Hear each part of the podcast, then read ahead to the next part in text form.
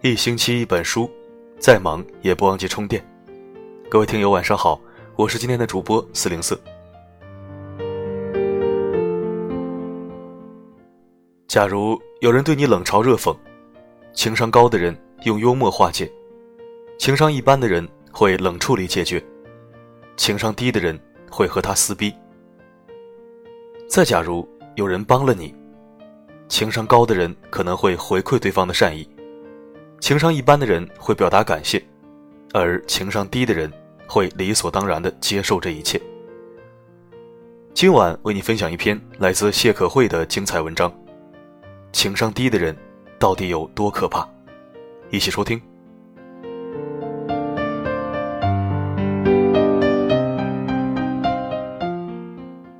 虽然情商是一个被说烂了的话题，但我今天还是想说说情商这个问题。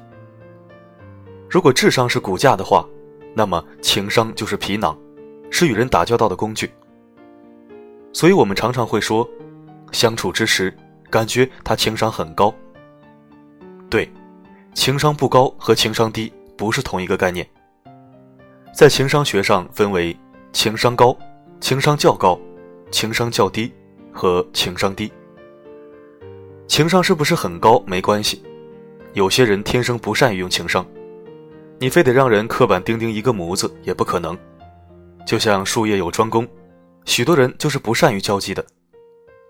但是，情商低就麻烦了，因为会坏事儿。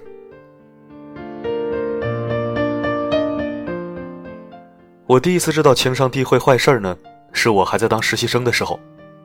有一天，一个大哥把一单五百多万的生意给谈没了，老板气得吐血。具体过程是，有一份合同，马上就要到签合同阶段了，这个大哥给对方客户发相关资料，发了以后也没给对方联系。对方过来催合同，你的合同呢？那个大哥说，已经传真给你了呀，你去你们传真室看看。对方的主管说，说好亲自送来，不送来倒也没事儿。但你传真之后，好歹给个电话呀！我们一个公司那么多传真，合同那么重要，我得第一时间拿到才行啊。那大哥说：“我今天真的很忙，不是只有你一件事，我也有别的事要做呀，请你谅解。”好了，坏事了，就是因为说了一句“我今天真的很忙”，言下之意是对方客户不够重要，以及你说再多的谅解也是没有用的。下午，老板就接到了对方的电话，说暂时停止合作，因为客户之间除了产品的配合，更重要的是相处的融洽。那是我第一次看到老板强忍心中的怒火，把那个大哥叫进了办公室，但是他的脸是青的。我师傅跟我说，情商很重要，饭可以乱吃，但是话不能乱说。商场如战场，没有好的铠甲，随时等待毙命。后来这个大哥辞职了，其实算是辞退吧。但老板给了一个比较体面的方式，让他自己辞职，并且给了他半年的工资。我后来见到过这个老板，在一次饭局上，几个老板交流新一年的招聘。他们几乎不约而同的提到，如果连起码的情商都没有，还是算了吧。第一，如果进公司碰到询问的时候。连你好，请问这样的话都不会说的，直接 pass。第二，有机会的话，在选定最终人选时吃一顿饭，饭桌非常见人品，当然绝对不是测试酒量。如果你作为老板，你给他们添了两次水之后，他依然不知道主动帮你添水，说明情商方面的悟性非常低。他刚出校门，不懂事没关系，可以学。如果吃饭的时候还总是不停的转转盘，请注意。是不停的转，说明这个人团队合作可能比较差，以自我为中心。如果他总是不停的反驳别人，给别人挑刺儿，那么我也会投反对票。你耿直可以，但耿直的不是时候，性子太直了就是情商低。换言之，也是习惯问题。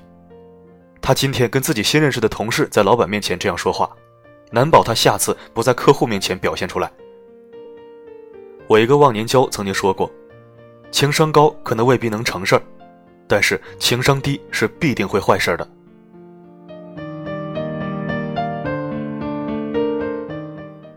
前些日子有一个新媒体编辑来问我关于女性自媒体的未来成长规划，他们的公号尚在起步阶段，因为是朋友介绍，我也就同意了。我一般会通过邮件回复，于是，在交流后会把邮箱告诉他。两天后，我收到了邮件信息，他没有提醒我，倒不介意。我收到之后，立刻给他们发了微信，谢谢辛苦了，我会在这两天回复，并没有任何理睬。半天后，我回复完成，给他们发了一个信息，邮件已经发送，如果有任何问题可以联系。十分钟后，我收到了他们的回复，收到了，没有谢谢，当然更没有任何感激。我本意没有任何希望他们有感谢，但我觉得谢谢这样最起码的礼貌总该是有的。我不敢去和我朋友说，我还是一个很重视面子的人，并不想让我那个朋友难堪。后来我朋友和我说，这个编辑出篓子了，主编把他给开除了。他对你态度怎么样？我实事求是的说，情商非常一般。我朋友说，那个编辑啊。有一次去采访一个企业家，结果到了那里，直接冲进了他的办公室，不敲门也不打招呼，更别谈着之前有没有电话预约了。勉强说完了，结果一句感谢都没有，说了句“好的”，合起笔记本就走。那个女企业家后来跟主编说，虽然接受了你们的采访，但还是希望不要报道了，并把当时的情况一五一十的告诉了主编。你的情商，代表你自己的情商。也代表一个公司的情商，所以职场里那些低情商的人注定会慢慢被淘汰掉。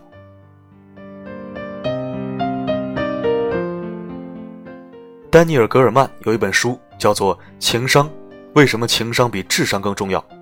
并不是所有人都认同这个说法，但我想说，低情商比低智商可能更可怕，因为低智商的人可能在一开始就被否决掉了。而低情商的人很可能浑水摸鱼。有一种说法是，真正好的 HR 一定能在见到人的第一眼大致测算出对方的情商。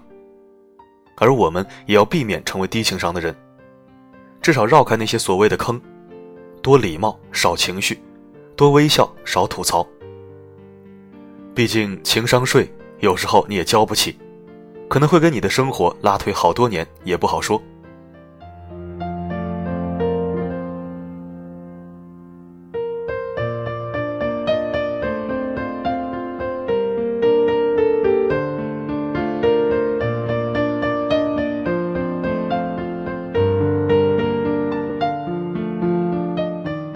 感谢收听，这里是一星期一本书。如果想收听更多精选好文，欢迎关注一星期一本书。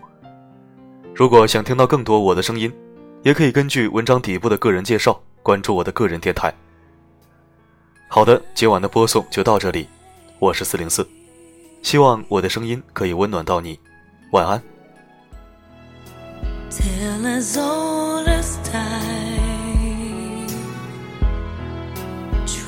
It can be. Barely even friends, that somebody bends unexpectedly. Just a little change, small to say the least.